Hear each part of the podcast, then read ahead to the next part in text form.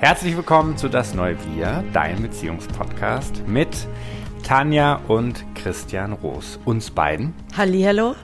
Paartherapeuten, vierfache Eltern und Reisende, würde ich uns auch bezeichnen. In der inneren Welt wie in der äußeren Welt.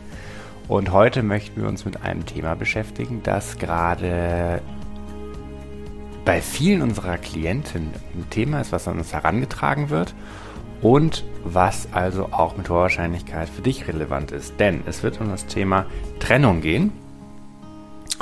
Und betrifft eigentlich jeden von uns, weil jeder von uns ja auch eine Ex-Beziehung hatte. Und es geht um die Frage, wie gehen wir mit diesen Ex-Beziehungen um? Was können wir daraus lernen? Wie können wir auch gefühlsmäßig damit umgehen? Was kann man für sich mitnehmen? Wie kann man damit umgehen, bevor man in die nächste Beziehung startet. Und außerdem wollen wir dich noch daran erinnern, am 28.11. ist unsere Premierenlesung im wunderschönen Pfefferberg-Theater in Berlin um 20 Uhr. Wir freuen uns mega, wenn du dabei bist. Es gibt noch ein paar Tickets im, auf der Website. Und es wird ein wunderschöner Abend. Wir signieren auch dein Buch oder deine vorweihnachtlichen Geschenke. Wir freuen uns, dich da zu sehen, zu umarmen, mit dir zu feiern und dir vorzulesen. Tanja, hattest du schon mal vor mir eine Ex-Beziehung? Viele. Viele. Ich hatte ungefähr zehn Beziehungen, ernste Beziehungen vor dir. Wow. 10 bis 15. Was ist eine ernste Beziehung? Na, eine Beziehung, wo man committed ist für die eine Person und treu ist und das einfach ernst angeht, verliebt ist, ähm, entweder zusammen wohnt oder wie man jünger war, noch nicht zusammen gewohnt, aber hat sich oft gesehen, viel miteinander gemacht, viele Erfahrungen geteilt das ist eine ernste Beziehung. Wo man sich aufeinander einlässt und gern einander nah ist. Genau. Und wo man traurig ist, wenn man einander nicht nah ist. Und voll traurig ist, wenn man einander gar nicht mehr nah ist. Ja.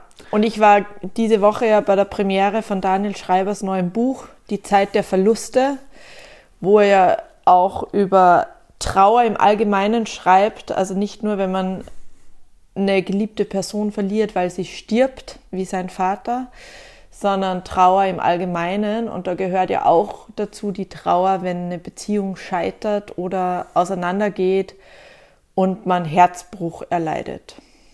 Da habe ich auch eine ganz tolle Buchempfehlung. Das Ich im Du von Tanja und Christian Roos. Und da widmet sich die Tanja Roos diesem Thema. Eigenwerbung schadet nie. ja, da widmen, widmen wir uns ja total explizit, wie man mit Verlusten umgehen kann. Genau, aber ähm, bezüglich Trennung, also wir sind ja letztlich Coaches für Beziehungen und gucken ja schon auch immer mit den Klientinnen, wie kann man eine Beziehung wieder hinkriegen, wenn was im Argen liegt oder wenn viele Konflikte gerade zwischen einem stehen. Und natürlich begleiten wir die Leute auch in eine Trennung oder in der Trennung, aber meistens ja in eine erfüllte Beziehung oder wieder in eine erfüllte Beziehung. Und deswegen ist Trennung ja letztlich selten Thema bei uns. Und deswegen finde ich es schön, heute mal darüber zu sprechen, weil es ja so viele einfach auch betrifft.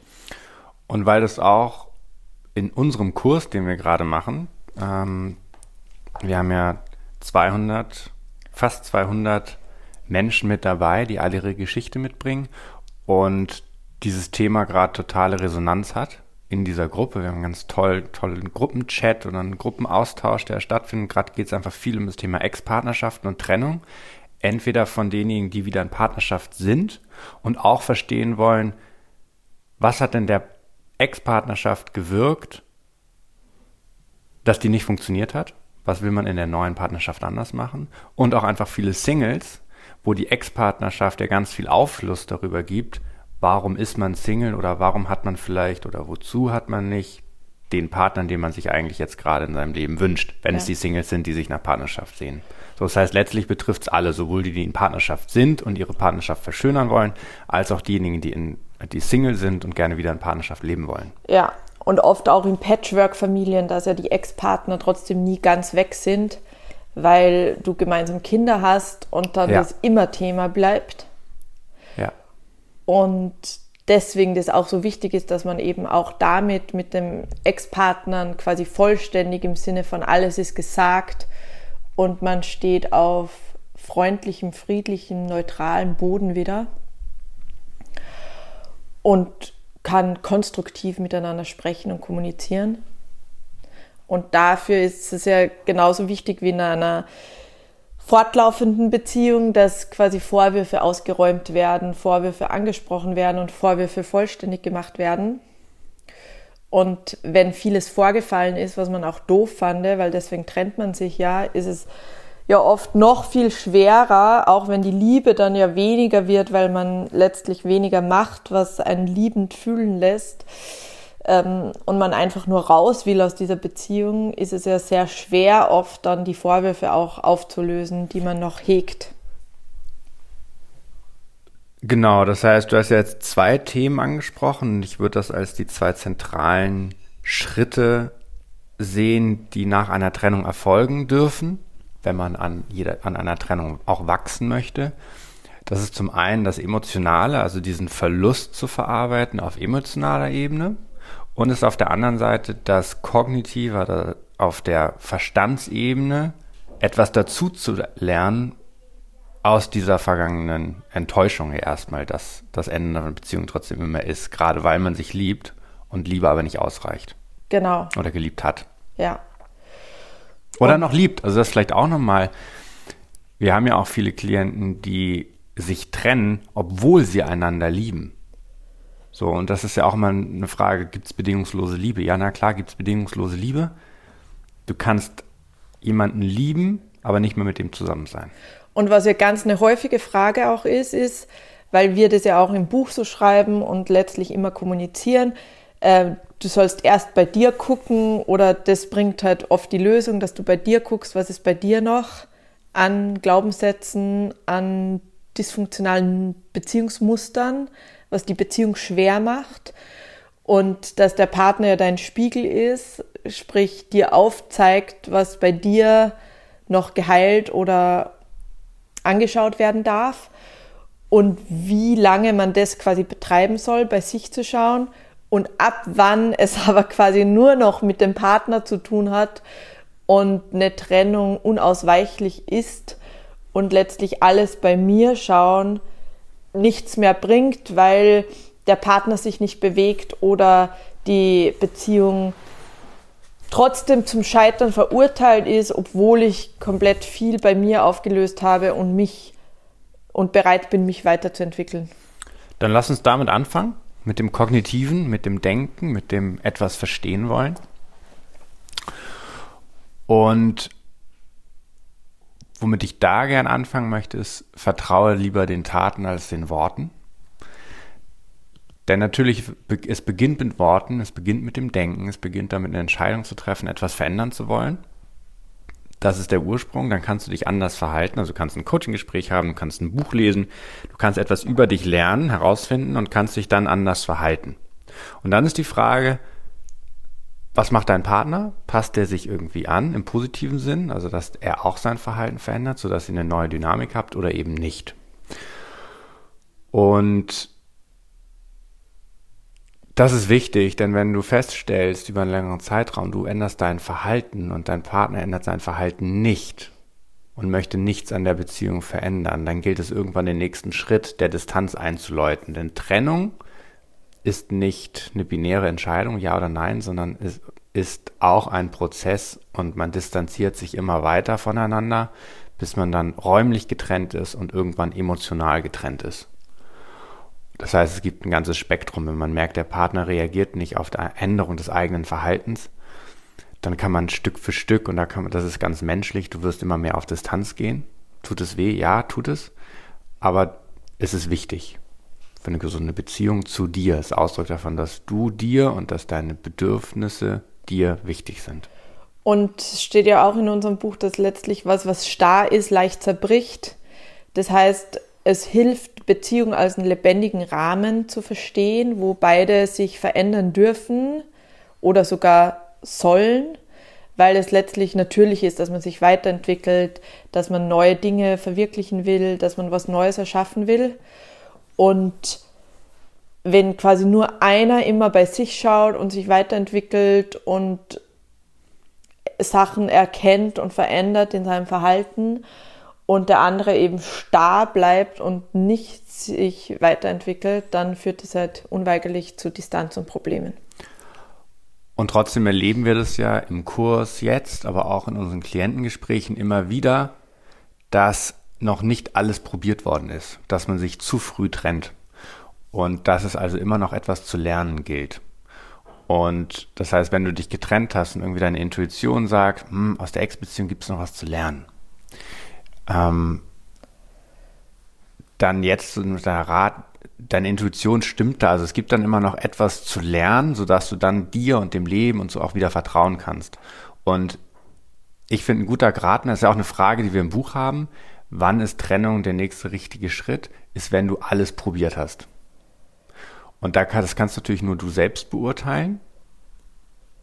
Und ich finde, ein schöner Indikator, dass du alles probiert hast, ist, dass du dich auch für deinen Anteil dessen, was in der Beziehung nicht funktioniert hat, für Nähe und dauerhafte Lebendigkeit, dass du dich dafür aufrichtig entschuldigst und das anerkennst. Nicht mit einem Komma, aber du, sondern dass du wirklich deinen Anteil vollständig erkennst. Und das hast du dann, wenn du dich entschuldigst, ohne im gleichen Moment beim anderen zu gucken, ohne einen Deal zu machen, ich entschuldige mich nur, wenn du dich entschuldigst. Das finde ich einen schönen Indikator dafür, dass man alles probiert hat. Da steckt ganz viel Demut, Hingabe, äh, ein bisschen Reue steckt auch mit drin. Kann man sich auch nicht von frei machen. Aber das einmal anzuerkennen. Aber wenn der andere einfach sich nur, sorry den Ausdruck, arschlochmäßig verhält, mhm.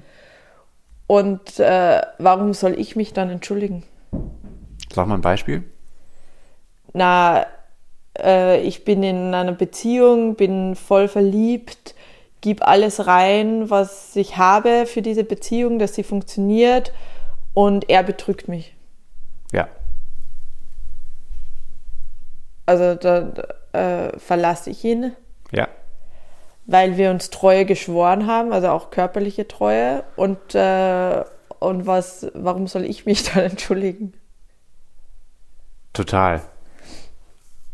Das heißt, man muss auf zwei Ebenen das Ganze unterscheiden. Das eine sind Streitereien, die wir haben, an die habe ich jetzt im ersten Moment gedacht. Konflikte, Streits, die Distanz führen, wo beide Recht über irgendwas behalten wollen. Auf dich kann ich mich nicht verlassen und so weiter. Und der andere, doch, du kannst dich auf mich verlassen, du siehst es nur nicht. Also diese klassischen Streits. Und dann gibt es Punkte wie Betrug oder wie mh, mm, Wo liegt da die Grenze? Wie unterscheidet man das? Na, auch rücksichtsloses, egoistisches Verhalten, äh, Gewalt, auch. Ja, also wir sagen ja, du kannst. Nicht nur körperliche Gewalt, sondern verbale Gewalt. Ja. Da gilt es sich ja dann auch einfach abzugrenzen und auch quasi in die Selbstliebe zu kommen, weil wenn ich über mich denke, ich bin irgendwie nicht liebenswert und dann in einer Beziehung ende, wo ich mich immer aufopfere, um eben das zu kompensieren, dass ich denke, ich bin nicht liebenswert und dann ja oft an einen Mann oder eine Frau gerate, die mich dann ausnutzt.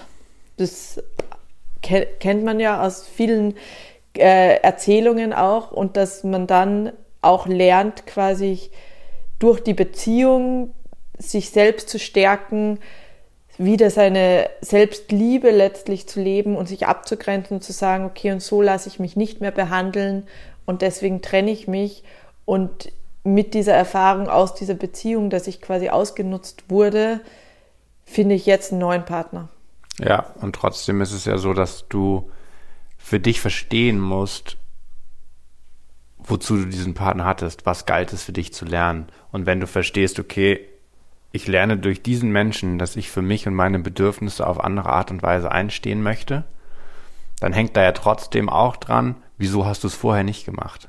Zu verstehen, was in deiner Biografie hat dich denn nicht für deine Bedürfnisse einstehen lassen in, dem, in dieser Partnerschaft? Genau, und dann gilt es aber nicht quasi Verständnis und äh, zum Partner dann zu sagen, es tut mir leid, sondern auch zu sich selbst vor allem zu sagen, hey, es tut mir leid, dass ich dich nicht früher geliebt habe in der Form, wie es das verdient hast und deswegen in so einer Partnerschaft gelandet bin. Ja. Und dann gibt es aber Klienten, wo genau das passiert ist, wo einer den anderen betrogen hat und wo beide sich lieben und trotzdem die Beziehung weiterführen wollen. Und da gibt es eine wichtige Reihenfolge. Der, der, der, der das verkackt hat, der, der betrogen hat, der muss natürlich erstmal seinen Scheiß anerkennen. Der muss nicht nur sagen, dass es ihm leid tut, sondern der muss zum einen verstehen, dass es ihm leid tut und der muss auch durch neues Verhalten zeigen, dass er etwas verändert. Und wenn dann aber beide die Beziehung weiterführen wollen, dann muss auch derjenige, der betrogen worden ist, für sich irgendwann verstehen, was in dessen System hat da gewirkt, was ist sein oder ihr Anteil daran und um 100 Prozent. Anteil nicht im Sinne von Schuld, sondern im Sinne von irgendwas im System hat gewirkt, dass man diese Erfahrung auch macht. Ja. Und dann kommt man trotzdem nicht drum herum. Und um wieder voll vertrauen zu können in einer Partnerschaft und um mehr Nähe in einer Partnerschaft zu haben, trotz oder gerade wegen eines Betruges, um das als Beispiel zu nehmen, wie gesagt, ist die Voraussetzung, dass der, der betrogen hat, seinen Anteil anerkennt, um, dass es ihm leid tut, dass er um Vergebung bittet, dass er oder sie auch im Verhalten spürbar etwas verändert.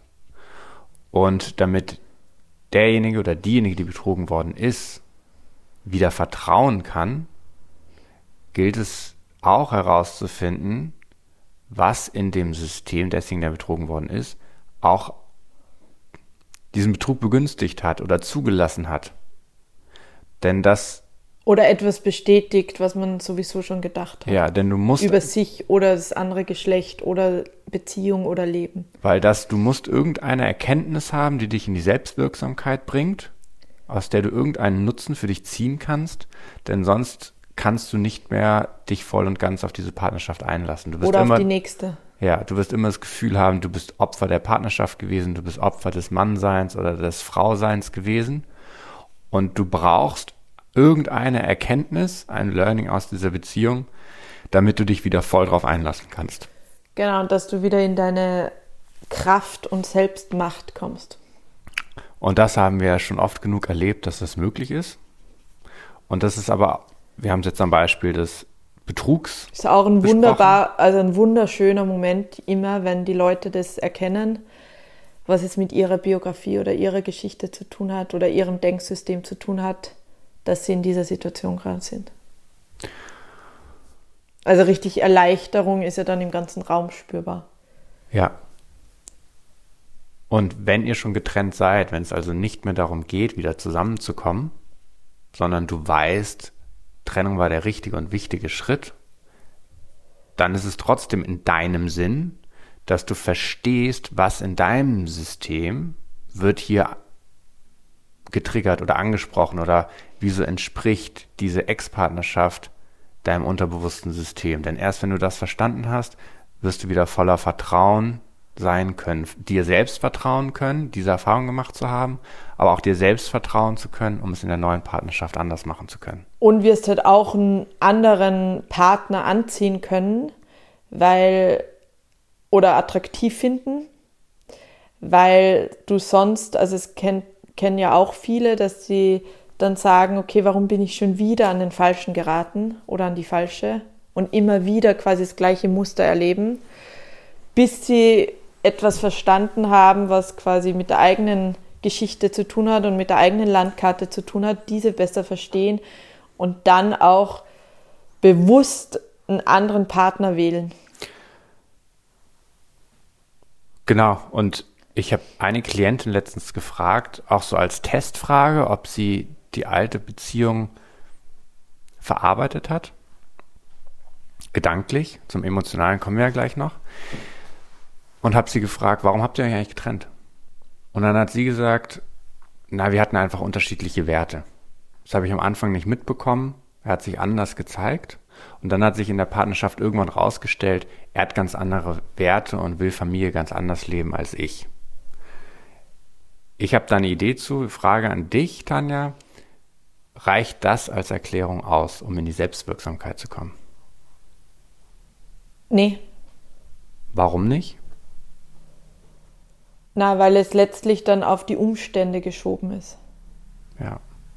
Und weil sie sich das ja trotzdem anders gewünscht hätte, aber er hat halt andere Werte auf einmal gehabt. Ja. Und sie ist Opfer dieser Erfahrung. Und ist sie tatsächlich auch, also um das auch, du hast es ja auch gerade unterstrichen, ich finde es auch wichtig, ist sie auch.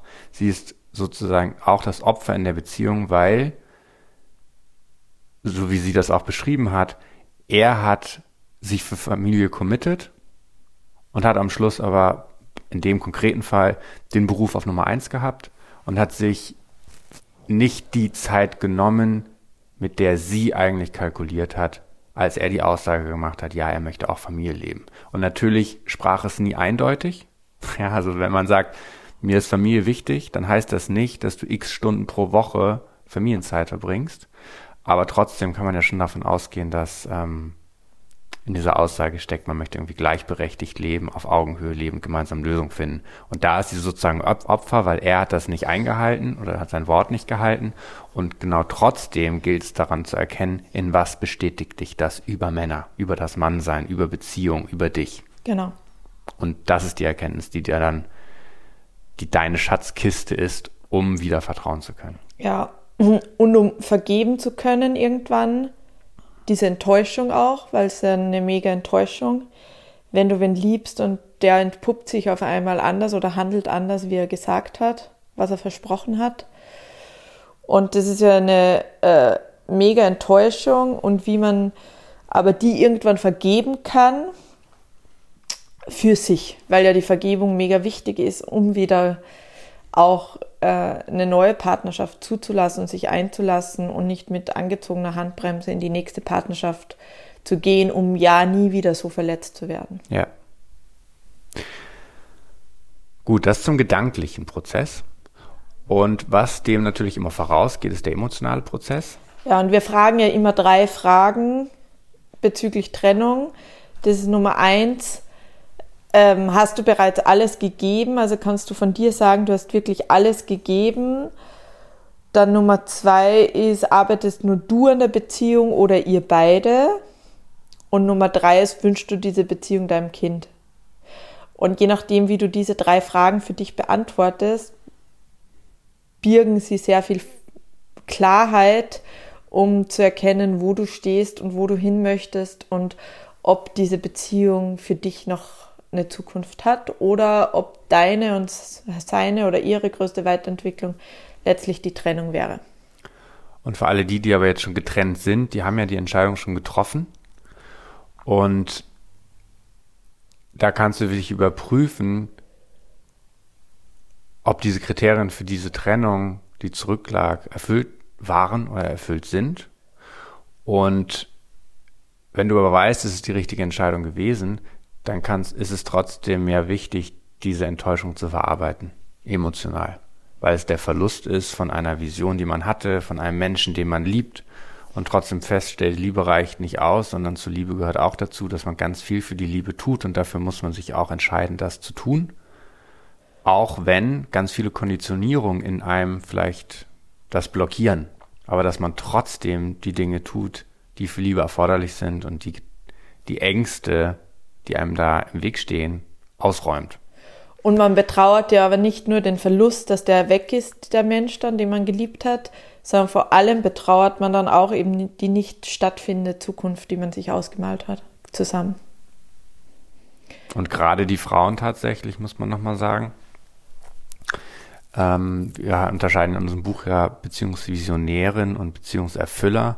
Und in den allermeisten Fällen, auch wenn es nicht geschlechterabhängig ist, aber in den allermeisten Fällen sind die Frauen die Beziehungsvisionärinnen und sind also diejenigen, die sich mehr Gedanken über Nähe-Distanz machen, die sich mehr Gedanken darüber machen, wie verbindlich darf die Beziehung zu einem bestimmten Zeitpunkt schon sein. Also sind diejenigen, die die größere Vision von der gemeinsamen Beziehung haben Und wenn sie merken, diese Beziehung oder diese Vision funktioniert nicht oder die Beziehung geht nicht in die Richtung, dann ist das ja erstmal eine viel größere Enttäuschung für diejenigen, die diese Vision hat und merkt, die ist nicht zu realisieren. Und es ist auch interessant, weil ja oft Frauen erst merken, dass eine Beziehung nicht funktioniert und Männer viel später. Und Frauen diesen Schmerz auch viel früher spüren und Männer erst, wenn die Trennung ausgesprochen ist, oft. Ja. Und genau, das einfach jetzt mal gesagt, das ist das richtig auszuleben, die Trauer darüber, die Enttäuschung darüber, welche Zukunft nicht sein wird, die ist so wichtig. Ja, dass man das auch nicht verdrängt und versucht, so schön zu reden oder zu beschleunigen, sondern dass man sich da auch die Zeit dafür nimmt, obwohl das natürlich im Alltag dann oft schwierig ist. Gerade auch, wenn Kinder im Spiel sind. Und es aber so essentiell wichtig ist, alle Gefühle, die damit einhergehen, auch wirklich zu spüren. Wir hatten jetzt im Kurs ja auch ein Beispiel von einer Frau, die gerade im Trennungsprozess steckt. Ich glaube, ein paar Tage vor Kursbeginn hat der Partner sich getrennt und dann kam die Frage irgendwie,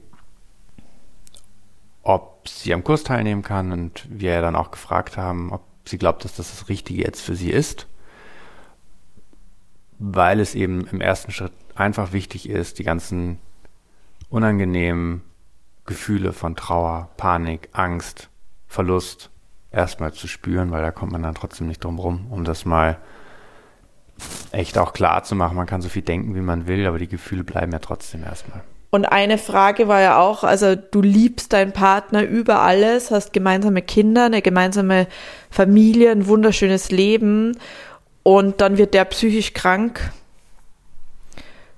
Und das verursacht letztlich die Trennung, weil du mit dem Menschen nicht mehr zusammen sein kannst, weil der auf einmal eine andere Person ist aufgrund einer Krankheit. Und eigentlich schwörst du dir ja bei der Eheschließung auch, äh, wir sind zusammen in guten wie in schlechten Zeiten, in Gesundheit wie in Krankheit und so weiter.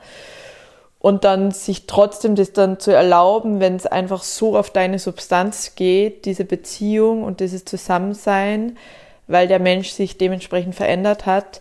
Und dann sich zu trennen, ist ja auch einfach furchtbar schmerzvoll und hart. Und einfach mit so viel Trauer dann verbunden und ja auch, oft aber auch mit so viel organisatorischem Aufwand dann auch, wenn äh, ihr euch wohnlich dann trennt und all, also wenn man Leben über Jahre geteilt hat, das dann auseinander zu dividieren, da gehört ja auch so viel organisatorischer Aufwand dazu. Und das ist ja einfach schon so ein einschneidendes, krasses Lebensereignis, eine Trennung dann. Absolut. Und nur weil jemand psychisch erkrankt, heißt das ja überhaupt nicht, dass man sich deshalb trennen muss. Weil man ja auch gerade den Menschen, den man liebt, an dessen Seite möchte man ja sein. Egal, ob das jetzt eine psychische Krankheit oder eine körperliche Krankheit ist. Und du hast gesagt, Trennung dann, wenn es zu sehr an die Substanz geht. Und das hat ja auch damit zu tun, natürlich muss, man, man kann halt wirklich oder man darf auf gar keinen Fall pauschalisieren. Es hängt natürlich massiv von der Art und Weise der Krankheit ab und es hängt auch maßgeblich davon ab, wie geht derjenige, der betroffen ist, mit dieser Krankheit um und welche Folgen hat das für den Partner. Genau, aber oft gehört ja zur Krankheit dazu, dass man nicht einsieht, dass man krank ist und sich nicht helfen lässt. Ja. Und, und da kommt ja schon so eine moralische Komponente hinzu.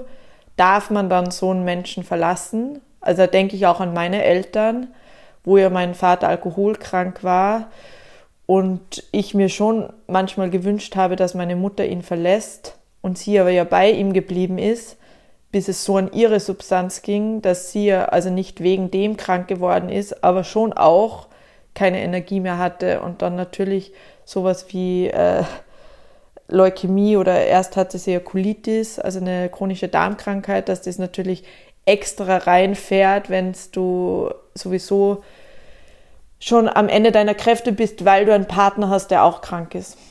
Alkoholkrank und es nicht einsieht und sich nicht helfen lässt. Also es ist ja dann so ein Triple Whopper. Wenn deine Mutter, ist jetzt eine dumm, eigentlich eine, ist eine hypothetische Frage, aber wenn deine Mutter nicht krank geworden wäre, weder Colitis noch Leukämie, die würde heute noch leben, wäre bei bester Gesundheit, hättest du dir dann auch gewünscht, dass sie sich, weiß nicht, getrennt hätte von deinem Papa? Nee, natürlich hätte ich mir gewünscht, dass beide gesund sind und beide bis ans Lebensende glücklich miteinander verheiratet bleiben. Aber was hättest du dir gewünscht? Dein Vater ist äh, krank, wie er es war, und deine Mutter wäre aber gesund gewesen. Wie hätte sie mit dem Verhalten deines Vaters oder mit der Krankheit deines Vaters umgehen sollen? Na, ihm die Bedingung stellen, dass entweder er lässt sich helfen oder sie trennt sich. Und dann, wenn er sich nicht helfen lässt, sich zu trennen. Ja und uns Kinder auch aus diesem Haushalt mit einem alkoholkranken Vater letztlich rauszuholen. Weil es war ja für uns auch super belastend. Ja.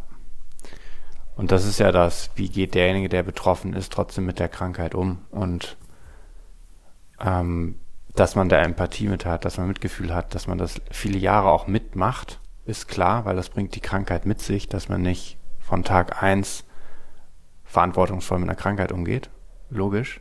Genau, und das ist ja auch, äh, was Liebe mit sich bringt, dass man durchhält. Durchhält, über seine Grenzen hinaus wächst oder Dinge mitmacht.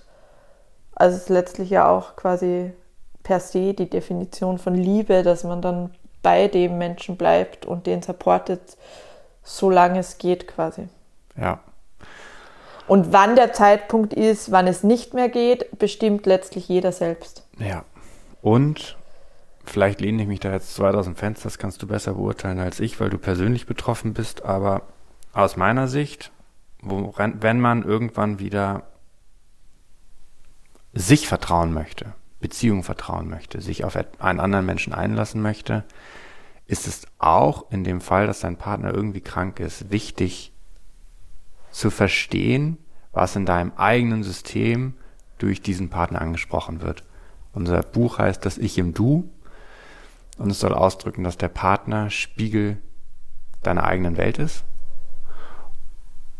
Und das beinhaltet auch, dass ein kranker Partner etwas in dir anspricht. Es macht ja etwas mit dir. Ja, emotional. da kann ich auch an meine Eltern denken und kann schon sagen, dass meine Mutter sowas Retterhaftes hatte. Die wollte oder war auch für viele so eine Instanz und Retterin und für alle da und äh, so. Also schon, dass sie diesen kranken Mann hatte, auch natürlich was mit ihr zu tun hatte. Und Retterin, das kennen wir aus unserer Partnerschaft, weil wir das ja auch phasenweise hatten, dass ich mich als Retter gefühlt habe. Ich habe mich auch als deine Retterin gefühlt. Genau. Aus der Konzernkarriere rausgerettet. Aus dem Hamsterrad rausgerettet. Aber dass die Rolle des Retters auch nicht funktioniert, weil der Retter zu sein heißt trotzdem wieder, dass du dich irgendwie aufgeopfert hast. Und wenn man sich nur als Retter versteht, versteht man auch nicht, welchen Gewinn man selbst dabei hatte. Und der Gewinn des Retters ist ja gebraucht zu werden. Und die Gute zu sein. Die Gute zu sein. Und jetzt stellt sich natürlich die Frage, wozu möchte man die Retterin, der Gute, die Gute sein? Was ist daran so wichtig? Und die Frage führt dich dann auch immer wieder darauf zurück, was denkst du über dich? Oder wer musst du in deinen Augen sein? Genau, welchen Beweis musst du auch noch führen? Und nochmal, es hat nichts mit Schuld zu tun oder mit Ursache, Wirkung. Dein Partner ist nicht krank, weil du so bist, sondern das ist nur ein wichtiger Schritt, um mit dieser Enttäuschung so umgehen zu können, dass du dir, dem Leben wieder vertrauen kannst. Denn natürlich, du hast, du hast auf nichts in diesem Leben oder auf nicht alles in diesem Leben Einfluss. Und trotzdem ist es für uns Menschen, glaube ich, trotzdem wichtig, sich als wirksam zu erfahren und nicht Opfer des Lebens zu sein und den Umständen zu sein. Oder zu bleiben und also temporär zu sein. Das ist wieder rauszukommen ja, letztlich. Ist ganz wichtig, Opfer zu sein. Es ist ganz wichtig, die Trauer zu spüren. Aber irgendwann, wenn du aus dem raus willst, weil du was Neues erschaffen willst, dann ist es wichtig, dir neue Fragen zu stellen. Neue Fragen zu haben, eine Kenntnis zu haben, dich zu verstehen. Ja. Okay. Und äh, was auch immer hilfreich ist, weil es ja auch um so handfeste Tipps quasi geht, wenn du getrennt bist, wenn du aber merkst, du hast noch einen Vorwurf an deinen Ex-Partner, Partnerin, dann hilft es immens, mal das alles in einen Brief niederzuschreiben. Alles, wofür du vielleicht noch dankbar bist, was ihr hattet, aber auch über alles, wo du enttäuscht bist, traurig bist, wütend bist, ähm, das alles niederzuschreiben und den Brief dann feierlich zu verbrennen und das gerne auch immer wieder zu machen. Also es kann man 10, 20 Mal machen, bis alles gesagt ist und alles aus seinem System immer wieder rausgeschrieben wird. Ja, das ist super. Und jedes Mal kommt ja auch durch das Schreiben Neues hoch. Ja. Ich habe auch noch einen letzten Punkt, quasi ein Disclaimer. Wir haben ab und zu Klientinnen, die uns schreiben, sie haben sich getrennt und haben den Verdacht, dass der Partner ein Narzisst ist. Und jetzt überlegen sie, ob sie, nachdem sie unseren Podcast gehört haben, gedacht haben, ah, vielleicht ist noch was ein Eigenanteil, ob sie dem noch mal eine Chance geben sollen. Da ist meine allererste Antwort, herzlichen Glückwunsch, dass du dich dass du es geschafft hast, dich aus dieser Partnerschaft zu trennen. Wobei ja das Wort Narzisst sehr inflationär verwendet wird. Und trotzdem kriege ich das mit, wenn Menschen mir schreiben, die einen ernsthaften Verdacht haben, dass ihr Partner ein Narzisst ist, kriege ich das oft auch zwischen den Zeilen schon mit weil es Menschen sind, die oft total reflektiert über sich sind, sich selber irgendwie, du kriegst es in den Nachrichten mit, ob die sich selbst trotzdem schon die Schuld für die Beziehung geben. Das ist ja auch so ein typisches Symptom in so einer narzisstisch geprägten, toxischen Beziehung, dass einer, der sich später dann trennt, sich die Schuld für alles gibt. Genau, weil du ja auch über Jahre oft gegaslightet wurdest. Exakt. Also das bedeutet, dass der Partner Dinge sagt wie, ähm, wenn du mich verlässt, wirst du nie wieder einen Partner finden oder. Du bist schuld an den Problemen. Oder so. halt auch die Worte im Mund umdrehst und so weiter. Und da ist der wichtigste Schritt erstmal, finde ich immer zu betonen, es ist großer Respekt, dass du dich aus so einer Beziehung gerettet hast. Ja. Und natürlich kannst du unter, untersuchen, welche Rolle hatte ein Narzisst in deinem System? Also was in deinem System hat dieser Narzisst gefüllt, gefüttert, bestätigt? Und das kannst du machen, ohne wieder mit dem zusammenzukommen zu müssen. Oder im Gegenteil sogar, indem du dir das bewusst machst, kommst du erst recht nicht mehr mit demjenigen zusammen. Genau, weil du jetzt dich selbst wieder liebst und wertschätzt und weißt, du hast was Besseres verdient. Ja, und du weißt, welchen blinden Fleck in deinem System hat dieser Narzisst gefüllt. Und manchmal kann es auch dazu führen, wenn man sanft, empathisch, verständnisvoll in diesen Prozess reingeht, dass der Narzisst kein Narzisst ist, sondern ähm, eine toxische Beziehungsdynamik gewirkt hat. Genau. Das erleben wir auch. Ja. Um das auch nochmal die Tür aufzumachen. Ja, ganz leicht machen wir es dir sozusagen nicht, weil Beziehung ist nicht so einfach. Beziehung ist nie eine kurze Erklärung, ein guter Tipp, sondern ist immer sehr individuell. Ja, bei uns, also in unseren zwölf Jahren Beziehung haben wir ja vielleicht zweimal im Streit sowas wie Trennung angesprochen. Dann trenne ich mich halt, du Arsch quasi. Und äh, da wusste ich immer instinktiv, intuitiv, auch wenn du dich in meinen Augen extrem daneben benommen hast in dem Moment, wusste ich, dass ich genau gleich viel damit zu tun habe. Und dass quasi äh, diesbezüglich hat nur er was damit zu tun oder ihr beide und wo ist die Grenze und so, das weißt du letztlich schon auch sehr intuitiv, wenn du ehrlich mit dir bist.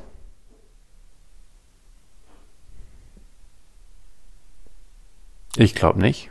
Okay. Ich glaube, wenn man tatsächlich in einer Beziehung mit einem Narzissten ist, weißt du das nicht. Ja. Und du brauchst irgendeinen Referenzmaßstab von außen, gute Freunde, und Menschen, in denen du dich verliebst, einen Therapeuten, einen Coach, irgendein Referenzsystem außen, das dir sagt, das, was du da gerade erlebst, ist nicht normal. Das ist nicht gut für dich und betrachte, wie es dir seit in den letzten Monaten, Jahren, wie auch immer geht, dass man Verständnis dafür hat, das ist nicht normal, sondern das ist unnormal und das ist nicht gesund. Und manchmal braucht es aber Zeit, das zu erkennen. Ja, braucht immer Weil Zeit. auch wenn dein Umfeld, weil ich habe gestern mit einer gesprochen, die sich gerade getrennt hat und äh, da sagte das Umfeld auch schon ewig lange, er ist ein Idiot und schau dir das an und so weiter. Und das reicht manchmal nicht aus, dass das Umfeld sagt, ähm, das ist irgendwie nicht das Richtige, ja, sondern manchmal braucht es einfach Zeit für dich, das zu erkennen und, ähm, und kann dann auch nicht beschleunigt werden. Aber natürlich hilft oft der neutrale, reflektierte Blick von außen in Form eines Coachings, einer Therapie, einer, eines guten Freundes, eines guten Buches. Und so haben wir die Folge ja, glaube ich, angefangen. Lass die Taten sprechen, nicht die Worte. Und auch in einer toxischen Beziehung, wenn du dich neu verhältst, dann wird sich ganz viel zeigen. Und um sich neu zu verhalten, muss man was Neues verstehen. Ja, stimmt. In diesem Sinne, danke fürs Zuhören. Vielleicht noch der, der kleine Hinweis, weil Beziehung eben so individuell ist, haben wir alle zwei Wochen am Mittwochabend unsere Club-Sessions, zu denen, du gerne, zu denen wir dich gerne einladen. Da kannst du auch eine persönliche Frage stellen. Wir geben da Impulse und wir behandeln alle zwei Wochen unterschiedliche Themen. Heute, also beziehungsweise gestern, am Mittwoch, weil jetzt ist Donnerstag, ging es um das Thema Trennung. Und da gehen wir noch ein bisschen tiefer als hier jetzt im Podcast. Wenn du Interesse dran hast, findest du auf unserer Homepage das-neue-wir.com, findest du unter Coaching den Menüpunkt Club und da findest du auch den Anmeldelink, ist monatlich kündbar aktuell noch. Ähm, kannst du also gerne einfach ausprobieren. Und am 28.11. ist unsere Premiere zu unserem Buch, das Ich im Du, im wunderschönen Pfefferberg Theater in Berlin. Die Moderation macht unsere liebe Freundin Marie Nasemann und es wird ein wunderschöner Abend im Zeichen der Liebe. Ein total schönes Vorweihnacht vorweihnachtliches Geschenk für dich oder deine Liebsten. Komm vorbei, wir signieren auch dein Buch oder deine Buchweihnachtsgeschenke. Das ist nämlich auch einfach ein tolles Weihnachtsgeschenk für alle. Beziehung schadet keinem da mehr zu investieren und in Beziehungsarbeit zu investieren.